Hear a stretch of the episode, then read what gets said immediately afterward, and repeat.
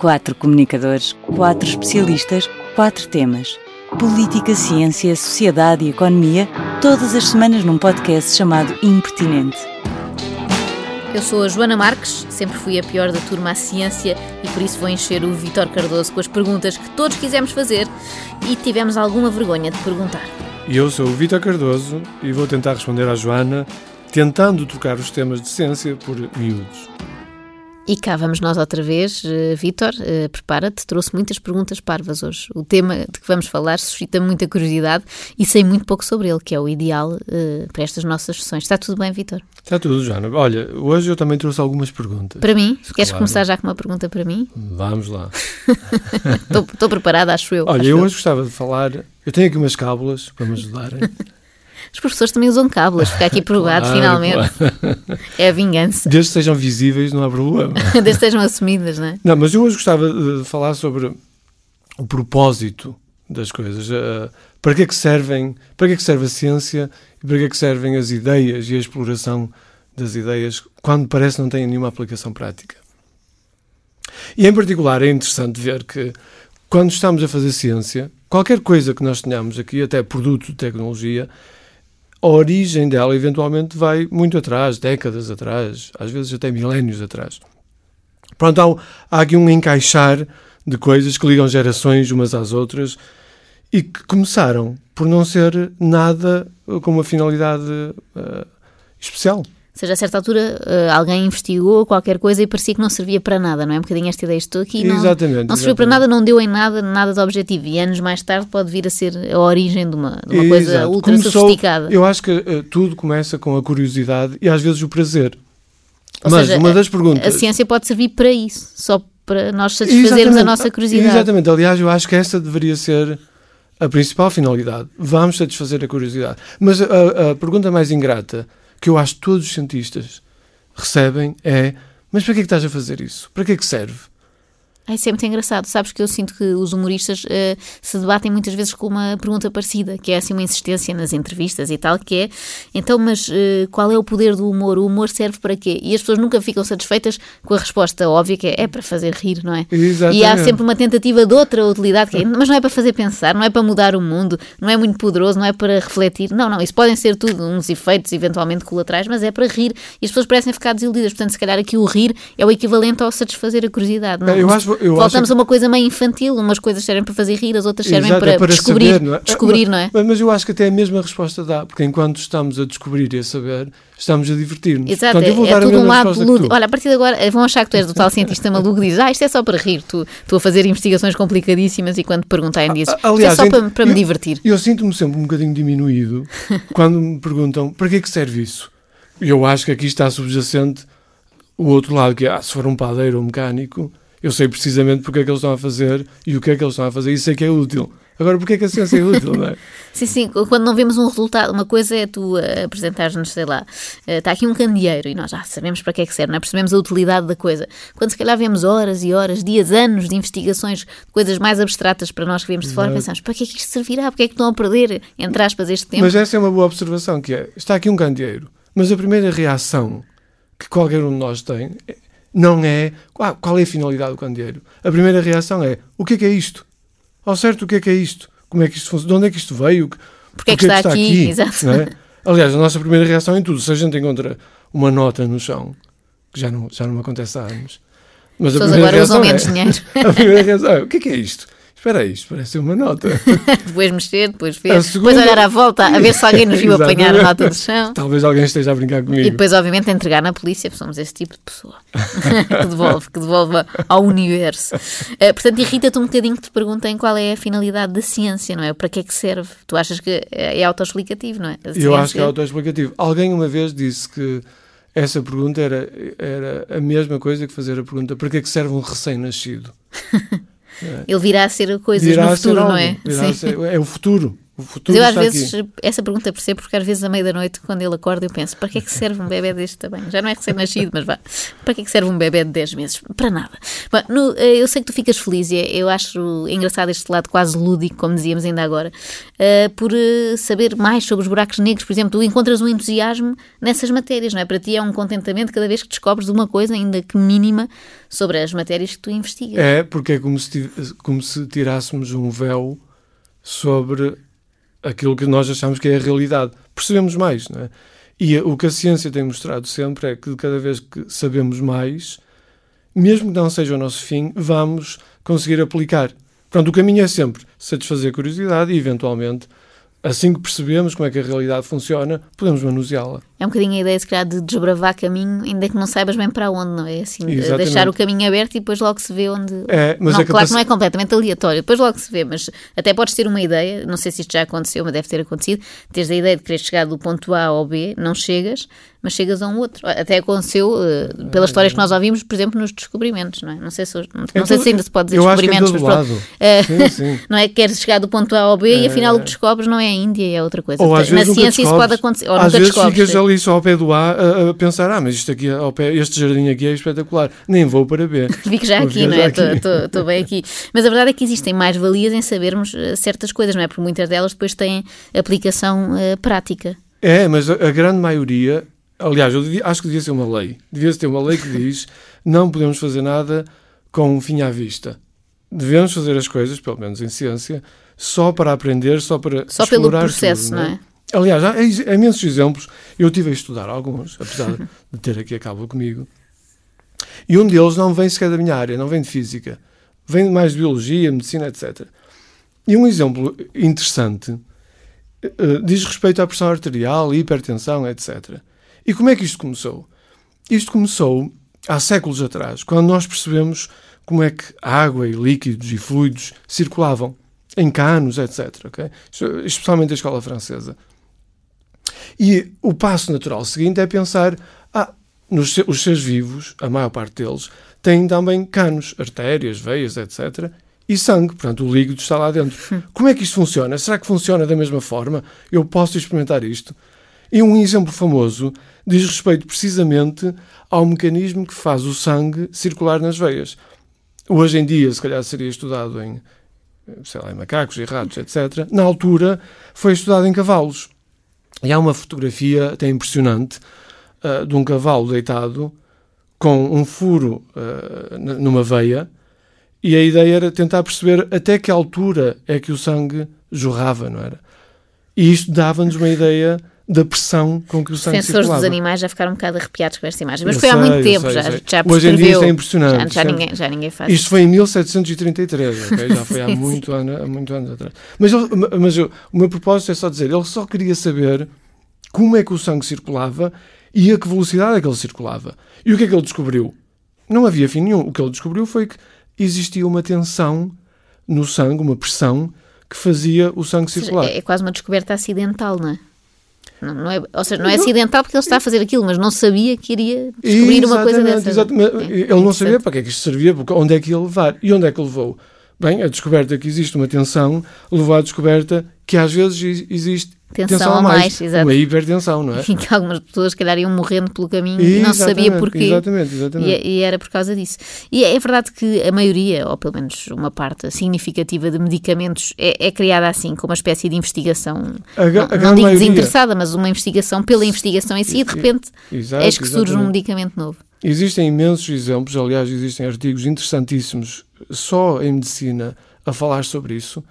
Ah, mas este, este exemplo da hipertensão tem várias ramificações que mostram precisamente isso. Por exemplo, esta descoberta que existe uma hipertensão levou eventualmente à identificação do que é que, o que é que levava à hipertensão, que estava localizada nos rins, qual era a enzima responsável, e isto, claro, foi o passo para, para a gente descobrir a cura, não é? Como é que podemos tentar reduzir a hipertensão? Mas um outro passo ah, que está também ligado à hipertensão ah, surgiu, eu eu diria, de uma forma paralela. Nos anos 80 havia cientistas da, da Pfizer, da farmacêutica, Temos ouvido falar muito deles agora, não é? Exatamente. E eles estavam basicamente a tentar desenvolver algo que uh, tratasse a hipertensão e uma outra coisa que era a angina do peito. E a intenção era usar um medicamento, não interessa muito, mas ele chama-se uh, sildenafil, que dilatasse os vasos sanguíneos no tratamento deste, de algumas doenças cardiovasculares. já estou a ver onde é que isto vai dar. Já estás a ver. então, a ver. Mas até isto, até o, final, o fim último, é interessante. Porquê? Uma enfermeira começou a, a reparar que quando dava este medicamento a pacientes, os homens comportavam-se de forma estranha. Viravam-se para um lado, parece que estavam a esconder alguma coisa. E o que eles vieram a perceber foi que estavam a esconder uma, uma ereção. E este medicamento foi. Depois tornou um mega sucesso comercial, não é? E, foi pensado por outra coisa eh, Exatamente. completamente diferente. Acabou por um dar efeito, Viagra. No fundo, um efeito é. secundário, uh, não é? Uh, criou, criou o Viagra e deve ter dado muitos lucros à Pfizer, que agora o tem utilizado para desenvolver vacinas, espero eu, estou, estou a contar com isso. Uh, mas temos ouvido falar muito disto, nomeadamente na nossa pressa de que as vacinas surjam, não é? numa urgência que temos todos mundial. e eu não sabia, não tinha essa ideia, eu achei que as pessoas partiam, olha, agora vamos fazer uma vacina anti-Covid, não é? Que previne o Covid ou que reduz os seus efeitos uh, nefastos. Mas isso pode acontecer. Neste caso, estão a fazer uma, uma, pesquisa muito orientada para ter um resultado rápido, mas no passado Exato. outras vacinas, se calhar, surgiram assim, não é? Estavam, estavam a investigar uh, pelo puro interesse de investigar diria, e claro. de repente, olha, aqui uma vacina que combate o sarampo. Eu é? diria que quase todas elas. Aliás, este exemplo do Viagra, que eu, que eu trouxe para aqui. É interessante até por isso, porque ao investigar o Viagra, nós tivemos que investigar muita outra coisa. Por exemplo, os, muitos dos ingredientes do, do Viagra acabaram por ser explorados por si próprio, ter aplicações que não estavam nada relacionadas com Viagra. Uma delas era a molécula do ácido nítrico, que deu já nobres da medicina e que hoje em dia está a ser investigada para tratar o Covid. Incrível. É a tal história de estar tudo ligado, não é? Quase que fosse, como se fossem umas ramificações eh, infinitas em que eh, começas no Viagra, neste caso, e vais por aí fora. Mas mais do que isso, e há 500 outras descobertas mais do que ligadas. se, nós, se o único propósito e a, a única coisa que fosse permitida fosse investigar com um fim único e especial, nós, eu diria, arriscaria que nós nunca descobríamos nada. Ficavam, se calhar, bloqueados, não é? Porque se, isto, eh, se fazer esta coisa que eu não faço ideia o que é que vocês fazem e nunca, não dá este resultado, paramos, não é? Exato. Mas era, eu acho que é pior do que isso. Nós seríamos sempre só uh, usuários da coisa. Nunca percebíamos como é, que, como é que aquilo funcionava. Era a mesma coisa que me darem uma caixa negra e eu não saber o mecanismo que lá estava. Só usava com um fim, nunca poderia usar aquilo para. Explorar, perceber como é feito, etc. Exato, e se calhar teríamos uh, um milésimo das descobertas científicas que tivemos uh, até aos dias de hoje. Isto prova, de certa maneira, esta ideia da ciência estar toda ligada, não é? Tu podes estar uh, até a investigar assuntos ligados a uma área e ir parar, ir desembocar, no fundo, a outra completamente diferente. Tudo, tudo. eu acho que tudo é exemplo desde, eu, eu, diria, a teoria de Darwin. O Darwin não conseguiria chegar a uma teoria da evolução das espécies se na altura não fosse já uh, também uma exploração que a própria, o próprio planeta estava a mudar. Pronto, isto também são, são a, a mudança de paradigma de, de ramos paralelos, neste caso a geografia, a geologia, etc., ajuda-nos a mudar tudo o resto. Portanto, não é só, uh, sei lá, a luz uh, ou buracos negros, quando eu percebo como é que um buraco negro funciona, como é que um buraco negro absorve luz, etc., estou também a perceber o funcionamento da luz. Ou estou a perceber o funcionamento da gravidade. E isto afeta não só alguém, um, um tipo como eu, que faz coisas estranhas, a pensar em buracos negros, como afeta pessoas cá na Terra que estão a tentar detectar ondas gravitacionais, a construir telescópios, têm que perceber como é que o planeta funciona para nós conseguirmos detectar essas ondas. Portanto, está tudo ligado, obviamente. E nesse sentido estar tudo ligado, faz sentido uh, trabalhar, por exemplo, com investigadores de outras áreas? Ou seja, não estar só, eu imagino que estejas mais ligado à astrofísica, não é? Mas não estar só em contacto, em, em, comunidade e em trabalho conjunto com essas pessoas e de repente teres faz, faz. cientistas de outras áreas, ou até não, não cientistas? Faz, é, um, é uma ótima é, um, é uma ótima pergunta e difícil que se tem estado a tentar. Ou vocês não se dão uns com os outros? Não, nós, nós somos damos, da astrofísica? Nós não. damos, mas nós já tínhamos falado há umas semanas, Joana, que como a ciência tem ficado tão especializada. O nosso conhecimento é tão grande e o nosso cérebro tão pequeno. Compartimentas quase para compartimentamos tudo. E claro, nós todos estamos conscientes que a forma de progredir em passos maiores é discutindo com o colega ao lado. O problema, como eu estava a dizer, é que estamos tão especializados que o próprio diálogo é difícil. A linguagem especializou-se extremamente e, portanto, o falar, o ter uma conversa científica com um colega que esteja a fazer biologia ou com um colega que esteja a fazer uh, medicina é muito complicado. Levamos anos a tentar encontrar uma linguagem comum. Uma ponte, não é? Porque, é. se calhar, uh, todos muito focados na, sua, na linguagem diálogo, que dominam, não mas, quer dizer que não tenham vontade para esse diálogo. Não, não, é? não e, e nós tentamos fazer o diálogo. Nós tentamos, é simplesmente é difícil, mas, mas vamos fazer. É como se precisassem de um tradutor, não é? De um, de um intérprete. Mas além desta ideia de, na ciência, as ideias estarem todas entrelaçadas e poderem ir dar uma ideia maior ou, ou mais útil, já que voltamos a este, este tema do para que serve, útil no sentido de criar um medicamento, uma vacina, seja o que for, descobrir mais exato, sobre os buracos negros, que são tão queridos. Uh, tu deste aí o exemplo da luz e como é que uma coisa tão, tão pueril, aparentemente, como perceber o que é a luz, como é que funciona, acaba por depois ter o poder de transformar o mundo, não é? Nós imaginarmos o nosso mundo sem luz, nem, não conseguimos sequer, não conseguimos é, aliás, visualizar. Fica tudo é um, negro. E esse é um ótimo exemplo, Joana. Que, eh, nós pensamos, eu acho que todos nós, quando éramos crianças, tivemos esta tentação, esta, este pensamento sobre o que, é que é, o que é que é isto que me está a rodear, seja o que for, a luz, seja uma árvore, o vento, o que é que é isto. E no caso especial da luz. E todos tivemos medo do escuro, portanto sempre demos muito valor à e luz. a luz ainda continua. Mas no caso particular da luz, o que é interessante é que ela deu toda a nossa civilização, toda a nossa tecnologia e continua a dar. Mas o começo foi só o que é que é a luz? Tem cor, ela tem peso, ela cai, a gravidade afeta a luz, ela está a cair ou não. Uh, tem velocidade. Qual é a velocidade da luz? E para que é que serve pensar sobre isto? Para nada, não é? Sempre que fizeste uma pausa e eu achei de repente que a pergunta era para mim qual é a velocidade da luz? Eu, ai, não faço ideia. Foi como voltar de repente aos testes de, de físico-química. Mas, mas desde os tempos mais remotos, não é? Que se... Muito, mas espera aí, deixa-me voltar atrás. Fugir, não, não. Porque a pergunta é interessante. Para que é que serve isto? Imagina que alguém te fazia a pergunta qual é a velocidade da luz? E tu não sabias a resposta, mas pensavas, para que é que eu quero saber? Ah, mas eu quero, eu quero saber, mas eh, de facto não sei. E como é, como é que se calcula, qual é e sobretudo como é que se calcula? Como é que eu eu, sei, eu acho que sei, eu não sei explicar o que é a luz, eu convivo com a luz como convivemos aqui neste estúdio onde estamos a gravar e, e aprecio muitíssimo, sou fã da luz, mas não faço ideia qual é a velocidade da luz, porque é que a luz tem velocidade, primeira, e como é que se mede. Se calhar podíamos começar por aí, porque eu avisei que hoje ia fazer perguntas muito parvas. Portanto, estou aqui, eu prometi. Não, não, é uma ótima pergunta. Aliás, a resposta é extremamente difícil. Há milhares de anos queríamos saber o que é que é a luz, qual é a velocidade, etc. Como é que a gente mede a velocidade de coisas?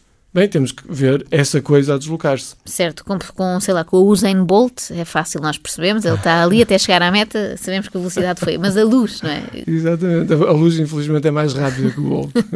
e, como é, e como é que medimos? A ideia, uma das ideias iniciais foi de um holandês e ele em 1629 fez uma experiênciazinha. Não deu em nada. Portanto, é daqueles fracassos... Tais, que acharam que não servia para nada, não é? Exatamente, mas a ideia dele foi simples.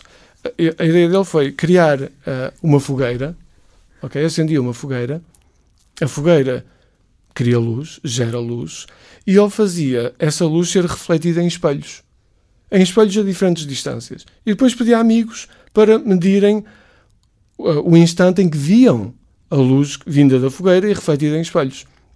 E amigos diferentes que, vi, que mediam, que, que iam observar luz que tinha trajetos diferentes, em princípio, iriam receber a luz em instantes diferentes. A ideia é esta, não é? Uma ideia muito simples. Infelizmente para ele, os amigos disseram: não vejo diferença nenhuma, parece-me que está a chegar tudo ao mesmo tempo.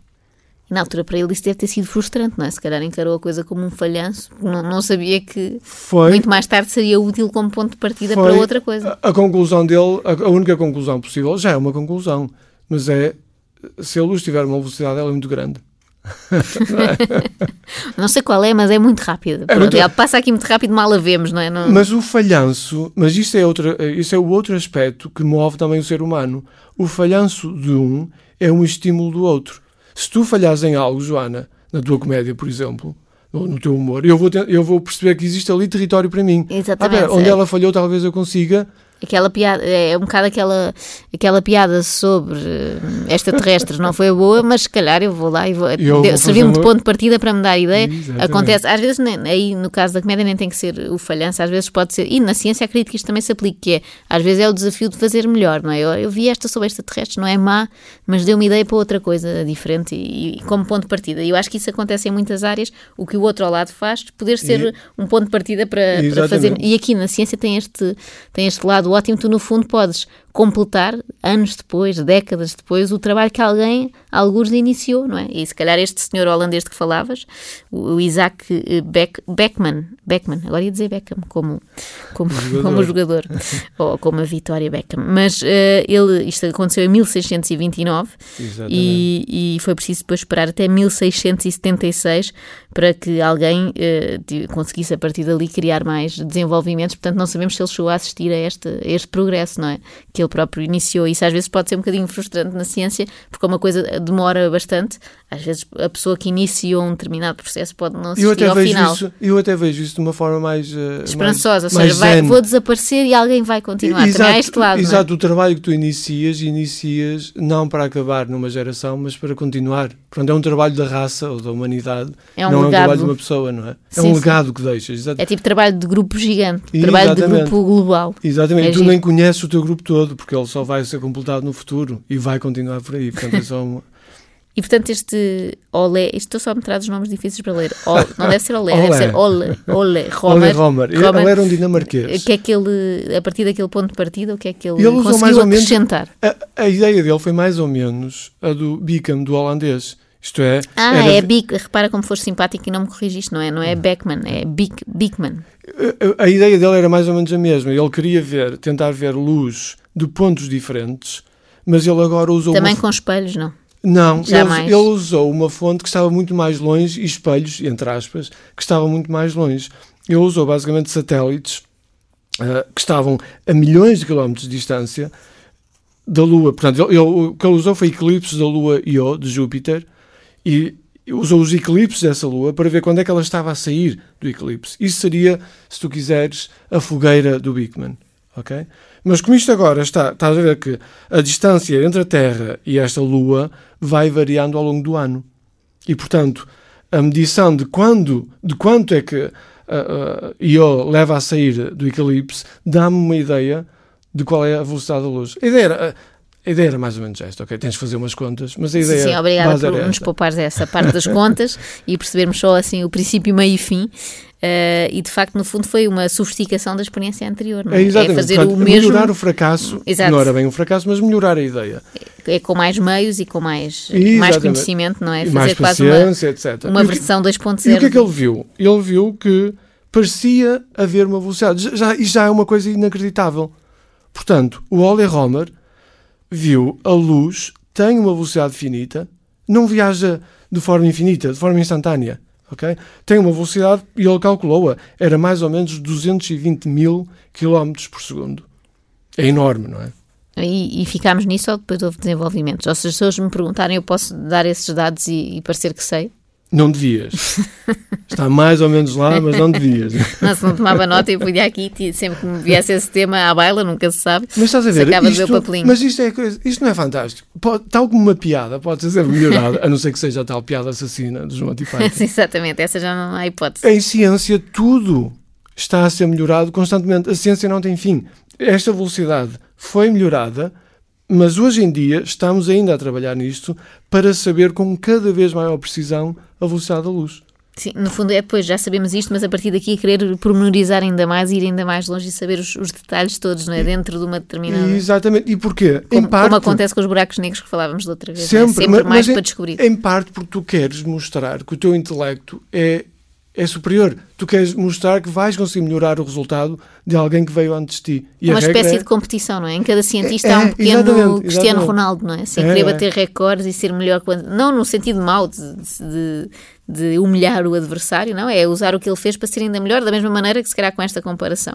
Uh, o Ronaldo uh, admira com certeza o Eusébio e outros jogadores de quem se fala, Exatamente. mas quer fazer ainda melhor que eles. Até é? São uma inspiração, fizeram um trabalho com o qual Exato. ele aprendeu a ver Exato. e tal, mas agora quer ser o melhor. Tu tens a obrigação de fazer melhor, porque fazer igual já é um dado adquirido. Exatamente, e porque se calhar já tens também, tanto no futebol como noutra área qualquer e aqui na ciência, outros meios, não é? Exatamente. Hoje em dia não se treina futebol como se treinava há 50 ou 60 anos e também a ciência se faz de uma maneira diferente, mesmo a tecnologia que na altura não existia. Eu sei que há uma experiência célebre cujos cientistas envolvidos tiveram até direito a esta honra de ter um nome gravado na Torre Eiffel e tem também ainda a ver com esta questão da, da luz, não é? Da luz, mas agora era uma experiência completamente diferente. Pronto, isto estamos agora a falar de 100 anos depois. 1786, etc. Um pequeno salto aqui na cronologia, não é? Mas, mas também é interessante, é? já é uma outra geração, aliás, várias gerações à frente, ainda dedicadas ao mesmo problema. E qual é que era a ideia? A ideia agora era completamente diferente. Era produzir um feixe de luz que passava através de uma roda dentada em rotação. Portanto, estás a ver, só parte do feixe é que passa através quando, quando, quando não encontra um dente. Não é?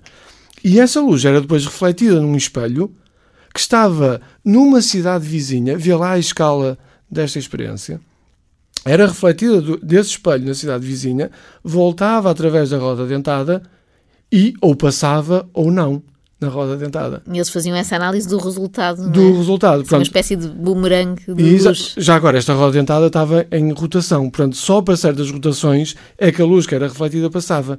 E através dessa velocidade de rotação a gente percebia a velocidade da luz. E eles mediram a velocidade da luz e o resultado que obtiveram, deixa-me relembrar o outro. O, o Ole Romer estimou em 220 mil km por segundo. E nesta parte o Vitor não precisou de cábulas, sabe isto de cor. Hum? Agora sei isto de cor.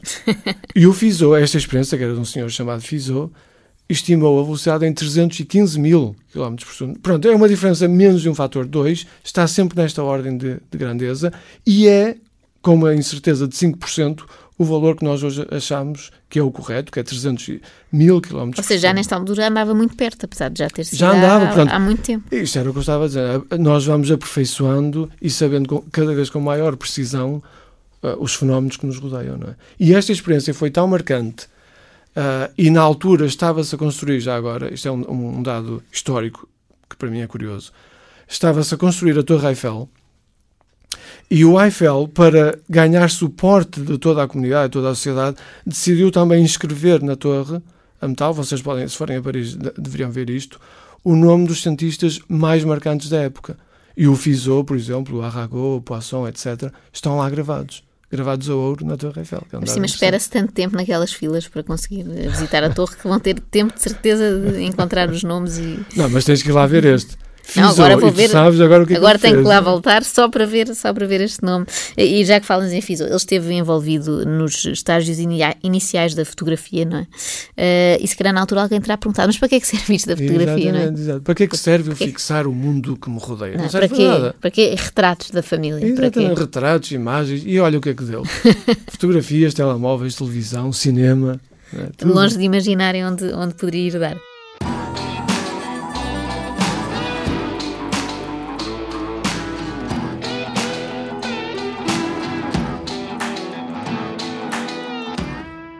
Acho que o tema da velocidade da luz está eh, relativamente esclarecido, embora é, é, provável que nos próximos anos, décadas, vamos sempre ter desenvolvimentos acerca disso. Mas se calhar, indo um bocadinho ainda mais atrás, o que é a luz? É que essa parte eu, da matéria é, eu saltei. eu é, não nós... sei dizer, se me perguntares, eu não sei dizer o que é a luz. Pois sei é. apontar para uma, quando vejo, reconheço, mas não sei o que é. Exatamente. Nós sabemos agora a velocidade, parecia, é? aquela roda dentada, etc., dava-nos a velocidade, mas não dizia nada o que, é que era. E este era outro debate que já existia também há séculos. Por exemplo, o Newton achava que a luz eram pequenos corpos, eram corpúsculos, como pedrinhas, não é? Pequeninas. Uma espécie de pirilampos Pirilampos, é, é, é uma grande analogia. que eram pirilampos que estavam a voar pelo espaço, aparentemente a 300 mil km por segundo. Mas como é que nós vemos isso? Como é que... Eram pirilampos supersónicos. Mas agora, como é, que nós verific... como é que nós provamos, ou não, que ela realmente é pirilampo? Será que poderia ser outra coisa? E havia uma outra teoria, né? nós conhecemos ou partículas ou ondas. Pronto, não temos muita escolha, não é? E a outra teoria era, bem, talvez a luz seja afinal ondas, ondas como as ondas do mar, como as ondas sonoras, estas ondas que eu estou a emitir. Bem, e houve uma experiência em 1807 que um senhor inglês fez, que era o Thomas Young, e a experiência dele era interessantíssima e é a experiência básica ainda hoje de mecânica quântica, vê lá. Ela também foi a, o suporte da mecânica quântica. A experiência dele era muito simples. Ele desenhou duas fendazinhas, rasgou duas fendazinhas próximas uma, das outra, uma da outra e enviou luz por ali. Ok? E atrás destas fendas pôs um alvo. Pronto, atirou luz para duas fendas, pôs um alvo e capturou a luz. Aí já não estava no país vizinho, não foi tudo ali mais, mais Aí próximo. foi tudo mais a bem. Isto- agora estamos a falar de metros, dois metros, etc. Aliás, os alunos de física fazem isto quando chegam à, à universidade. E o que é que ele viu? Bem, ele viu um certo padrão e pensou: se a luz forem pedras, se forem pirilampos, este padrão tem que ser a soma do padrão que eu vou obter com uma risca mais o que eu obtenho com a outra. Pronto, eu tapo uma risca, envio luz, tapo a outra, envio luz, e o resultado desta soma tem que ser as duas fendas. Aliás, eu devo dizer que se contarem isto a qualquer pessoa, ela vai dizer claro. Mas o Thomas Young fez a experiência e não era. não era. Vocês, é difícil até comunicar a magnitude disto. É como se uma fenda falasse com a outra. Nós, nós usamos um jargão que é dizer que há interferência. Isto é realmente a experiência da interferência. A luz que foi por uma fenda, na realidade, sabia que há ali outra fenda. Ela interfere consigo mesma, ela percebe o que é que existe à volta. E uma pedrinha, um pirilampo, não, não, conseguiria não fazer isto. fazer isso, exatamente. Portanto, a experiência do, do Young parece dizer que a luz, afinal, são ondas. O que é uma revolução, mais uma, É não é? uma De repente, revolução, é uma isso revolução extraordinária. É uma revolução extraordinária.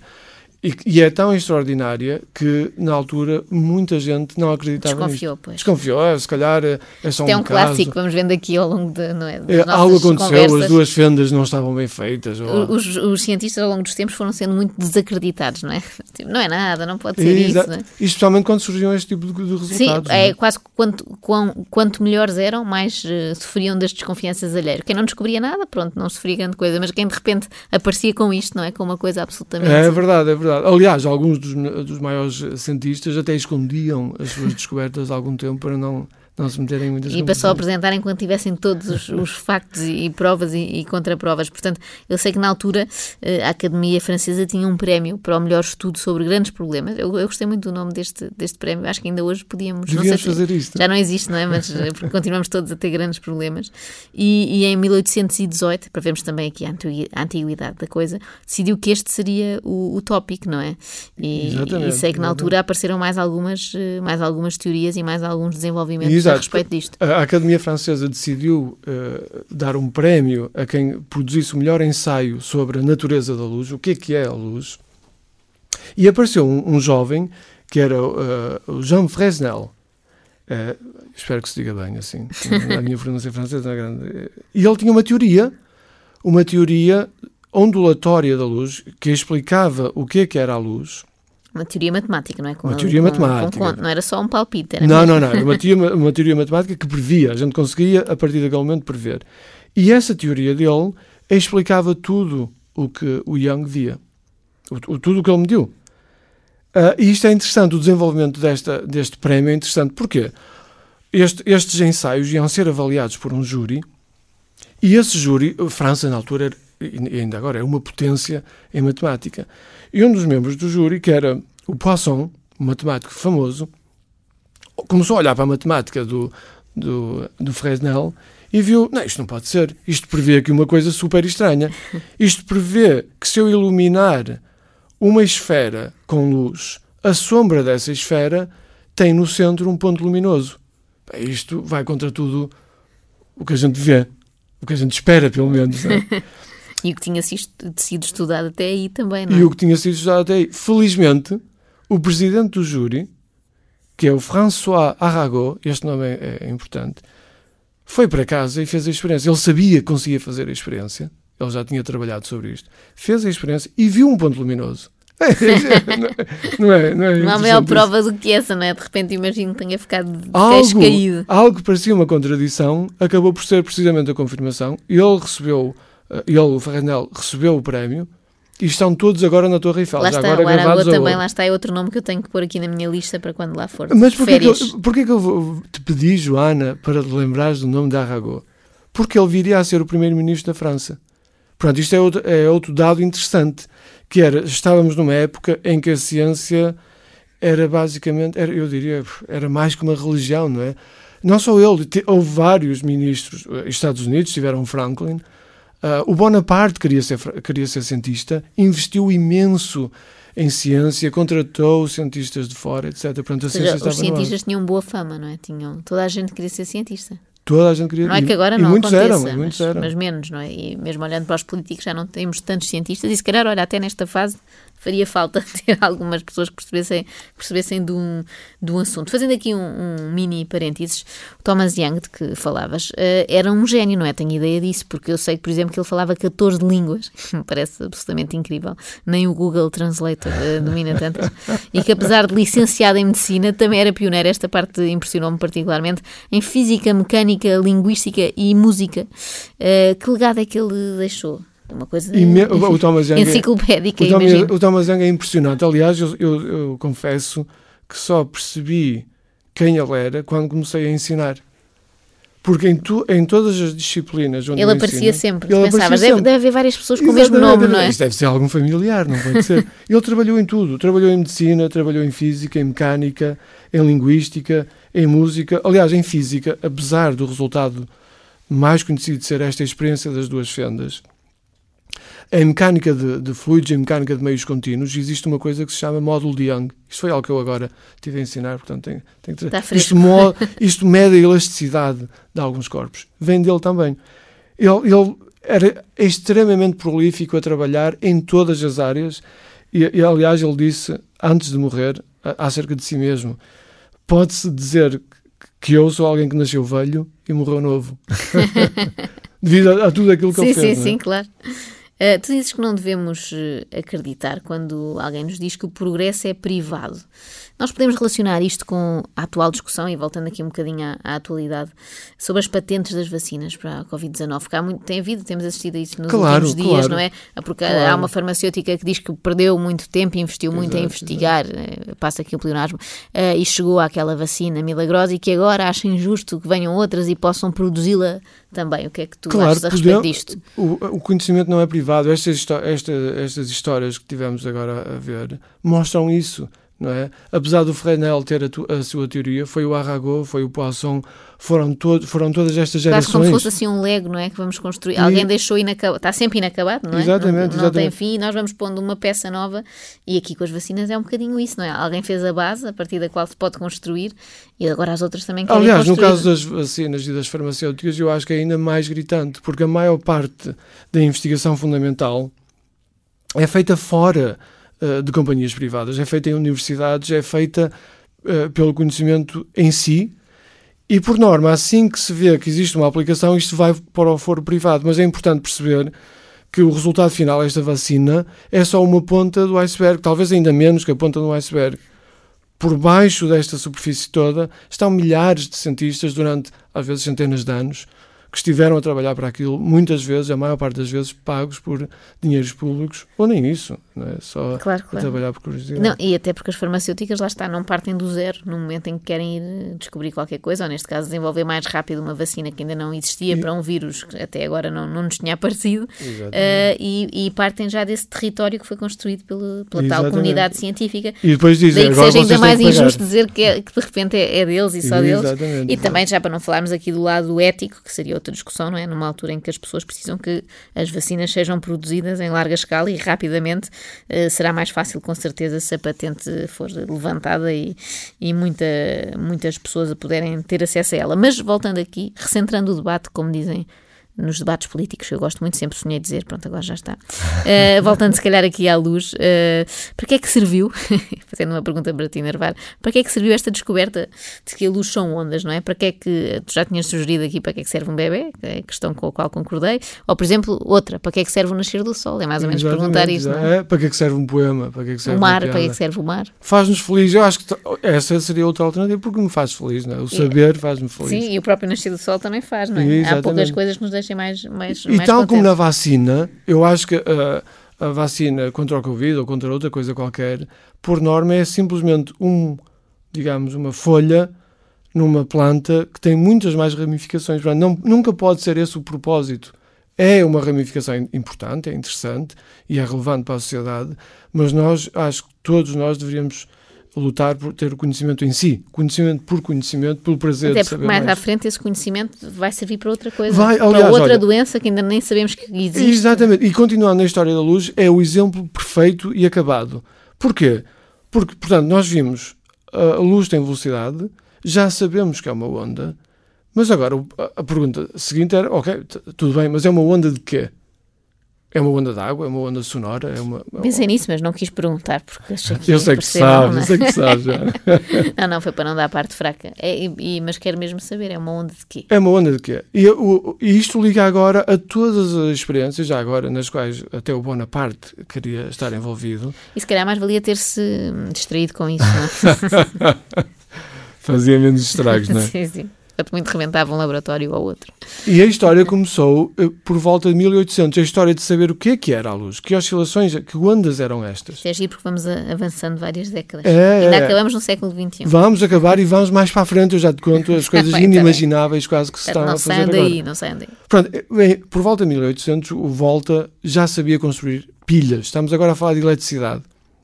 Eletricidade e magnetismo, eh, fenómenos, interações, forças entre coisas, não é? E houve um, um senhor, o Ørsted, na Dinamarca, a lenda é que ele estava a dar uma aula, mas eu duvido que, que fosse isso. Que estava, mas vamos assumir que a lenda era, é verdade. ok? estava a dar uma aula, tinha lá uma pilha, fez uma corrente a andar num circuito, num, num fio eh, elétrico, e viu que uma bússola que estava ao pé deste circuito moveu-se. Pá, espetacular. Portanto, eletricidade e magnetismo estão ligados. A eletricidade mexe com o magnetismo. E foi a primeira vez, já agora, que nós vimos uma teoria a ser unificada com outra. Ok? Portanto, correntes elétricas fazem bússolas, bússolas mexer e, nesta altura, toda a Europa, assim que ouviu isto, começou a fazer experiências. Inglaterra, França, Alemanha, etc. Todos Queriam ver- quem era o primeiro, não é? O primeiro a chegar a uma conclusão. E a perceber, queriam ver este fenómeno, porque eram coisas a mexer. Como é que parecia vida? Como é que a gente estava a fazer coisas a mexer assim do nada? O que é que estava. O que é que fazia isto acontecer, não é? E especialmente França e Inglaterra foram os grandes, os grandes centros europeus nesta altura. E em particular em França, o Ampère e outras pessoas. Vou só interromper muito rápido. Uh, ampere tem a ver com os amperes que nós Tem, falamos. tem, não? tem. Ou seja, ele batizou, Sim, esse sim. cientista acabou por batizar Exatamente. essa unidade de, de Aliás, eu, eu diria que quase toda a nossa linguagem científica está muito ligada a... E a nossa sociedade é muito tecnológica, portanto, quase toda a nossa linguagem é tecnológica e vem desta, de, de toda esta gente. Portanto, um dia mais tarde, quem sabe se não chamaremos a qualquer coisa que tenha a ver com os buracos negros os Vítores. Fica a ideia. Acho que era justo. Portanto, o que é que o Ampère fez? Mas o Ampère escreveu uma teoria matemática que descrevia esta, estas coisas. Deixa-me chamar-lhe coisas, ok? Mas estas coisas é interessante, porque ele, ele- o que é que ele fez? Ele deu realidade a uma coisa chamada campo elétrico e campo magnético. Para nós isto parece corriqueiro, mas nunca ninguém viu, mesmo nós, um campo elétrico, um campo magnético. Portanto, é um salto para o ser humano, um salto intelectual, dar uma realidade física Sim, sim, a estas dar, coisas. dar não é? nome, não é? Dar... dar o nome, dar o nome e usar o nome e pensar que quando a gente tem um imã agora na mão, quase que vê o campo magnético ali à volta, não é? Mas veio deste senhor. Passado uns anos, um outro senhor, e a minha história acaba aqui, um, um outro senhor, que era o Faraday, mostrou que um ímã que se movesse, um ímã a mover-se, provocava uma corrente. Ou seja, um campo magnético, que era o do ímã, produz uma corrente. E agora já estão a ver, uma corrente produz um campo magnético, porque faz o ímã mexer, um ímã a mexer produz corrente. Daqui, o salto final foi dado pelo Maxwell e era muito simples. Ele, ele percebeu, ah, se um campo magnético cria um campo elétrico, um campo elétrico cria um campo magnético, talvez estes tipos se aguentem por aí fora. Vão-se E criando de um ao repente a outro. coisa nunca mais parou, não é? A partir daí. Exatamente. E isto tem um nome. Nós chamamos a isto uma onda eletromagnética que vimos no laboratório 12 anos depois do Maxwell, que é a luz. E agora conhecemos tudo sobre a luz. A luz são só campos elétricos e magnéticos que se criam uns aos outros e andam por aí fora. seja, agora temos uma história com o princípio, meio e fim, não é? Conseguimos encerrar o. Mas- encerrar não, porque o capítulo da luz nunca, nunca está encerrado. Mas mas ver- mas- repara, a partir daí as milhões de possibilidades que se, se abriram, não é? E de onde é que nós viemos? Nós viemos de querer saber o que é que é a luz, qual é a velocidade.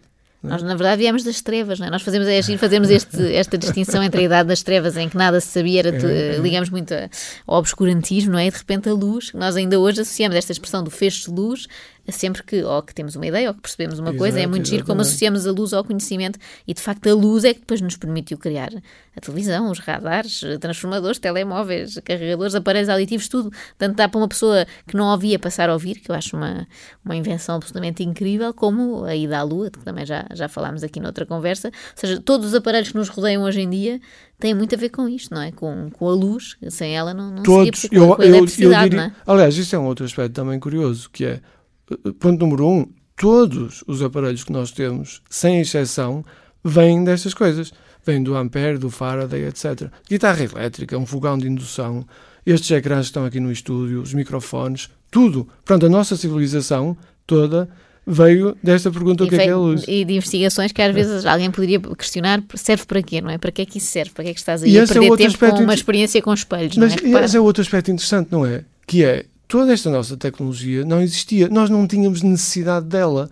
Pronto, foi criada a necessidade. Estes aparelhos foram criados e, enquanto eram criados, criou-se na sociedade a necessidade destes aparelhos. E é? estamos todos os dias a criar necessidades novas, não é? Exatamente, Até- até- exatamente. Portanto, há 200 anos atrás não havia a necessidade de uma televisão. Pronto, eu bem podia dizer, olha, eu estou aqui a trabalhar aqui nisto aqui, vai ser, vai mostrar imagens. Ninguém queria saber. Pensavam, para quê, não é? Para que é que nós precisamos? Até eu, eu tenho uma experiência parecida, eh, em pequena escala, de há alguns anos, quando começaram a aparecer os iPhones. Lembro que o meu namorado, na altura, agora meu marido, tinha um. E eu pensei, era o primeiro iPhone, assim, que ninguém usava. E eu assim, mas para que é que queres isso? Ele dizia, pode-se ir à internet. Eu, mas para que é que eu quero? Tu não vais perceber bem isto, Vitor, porque não- ainda hoje não usas telemóvel, mas ele ainda hoje goza comigo porque eu disse, mas para que é que eu hei de querer ir à internet no telemóvel? Vou em casa, a ver? E portanto, rapidamente, num espaço, sei lá, de 10 anos, toda a gente, tirando aqui Vitor Cardoso, quer ir de facto à internet no, no telemóvel. Era uma necessidade que eu não tinha, que achava profundamente estúpida e que hoje em dia, pronto, sou, sou escrava dela como eh, muitas outras pessoas. E um apontamento eh, final, estamos aqui a chegar ao fim. Já reparaste como nós desesperamos hoje em dia? Por acaso sinto que tem acontecido menos, mas há uns era um grande desespero quando faltava a luz, não é? Aquela Exatamente. coisa, ai É meu. Deus, o que é que eu vou fazer agora? Já não é? fazemos nada. Eh, ficávamos perdidos, o nosso, o nosso dia acabava. Eu lembro eh, quando vivia em casa dos meus pais, isto era recorrente, ali, alguns nos anos 90, era recorrente faltar a luz. E para mim era a pior coisa que me podia acontecer, porque não deixava de haver televisão, não é? Deixava de haver micro-ondas. Já nem sequer temos velas. Era, tínhamos que revolver a casa toda, todas as Exato. gavetas à procura de uma lanterna, lá está, mas aí também com a pilha, não é? Que se não tivessem sido estes, estes desenvolvimentos científicos, nem pilha tínhamos. E é engraçado como eh, em pouco tempo, apesar de tudo, de, de- de progresso da, da humanidade, nos tornámos completamente dependentes da luz. Fez-se luz. Olha, fez-se luz. Eu sinto que hoje aqui nesta conversa fez-se luz. Já tenho mais uns conhecimentos para exibir num próximo jantar. Agora começa a haver um bocadinho de desconfinamento, tenho que marcar aí com os amigos meus para, para, para exibir. Não sei se queres eh, lançar já assim algumas pistas sobre o que vamos falar na próxima vez. é um Ah, clássico eu perguntar-te isto. Oh, oh, oh, Gostava de falar sobre o fim do mundo. Impertinente é um podcast da Fundação Francisco Manuel dos Santos que procura dar respostas às perguntas de todos, contribuindo assim para uma sociedade mais informada. Não perca na próxima sexta-feira um novo Impertinente. Impertinente, quando há factos, há argumentos.